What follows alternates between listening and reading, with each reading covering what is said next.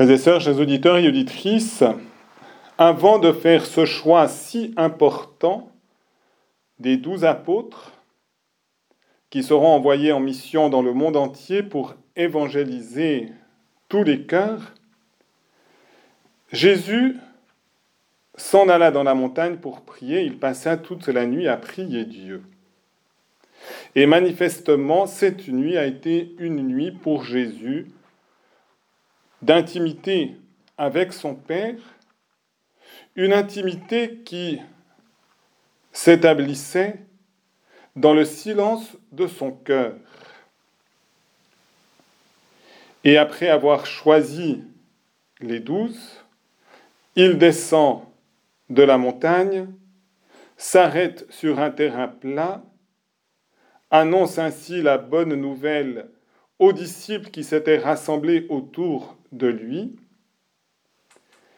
et il les guérit de leur maladie, les libère de leurs esprits impurs, leur donne de retrouver la santé,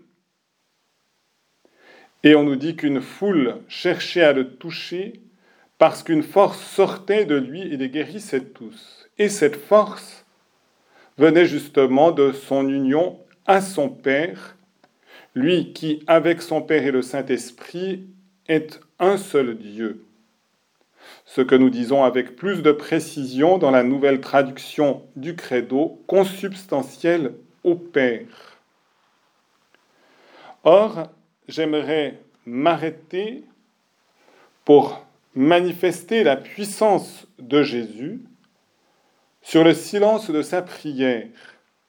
Et en effet, si nous voulons nous-mêmes bénéficier de la communion à Jésus, et quand nous sommes en communion avec Jésus, nous serons en communion avec son Père et l'Esprit Saint, spécialement dans ce moment capital qu'est la célébration de l'Eucharistie qui nous rend Jésus présent, qui nous rend son action aussi présente au monde, qui fortifie notre cœur pour que nous devenions aussi des disciples missionnaires, des apôtres de la bonne nouvelle, eh bien, si nous voulons bénéficier pleinement de la force du mystère de Jésus, nous sommes invités au silence de la prière.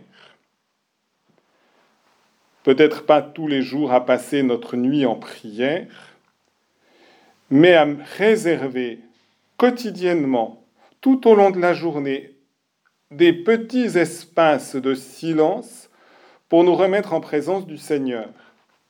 Et très spécialement pour nous préparer à l'Eucharistie et pour pouvoir bénéficier des fruits de l'Eucharistie au moment où, après la communion, nous maintenons dans notre cœur un climat de silence.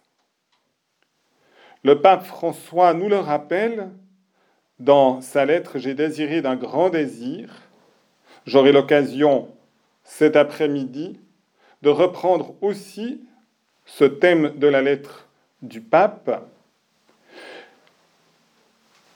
Le missel romain, dans son introduction, également nous encourage à garder ce climat de silence dans nos églises. Non pas pour nous enfermer en nous-mêmes, mais pour nous ouvrir à la parole divine qui est Jésus lui-même. Alors, frères et sœurs, demandons au Seigneur qu'il nous guide, qu'il nous éclaire, qu'il nous fortifie, qu'il nous apprenne dans un monde souvent marqué par le bruit, la valeur du silence, donnant à Dieu notre estime du silence, puisque c'est dans le silence du cœur que Jésus lui-même s'exprime et nous donne toute sa force salutaire. Amen.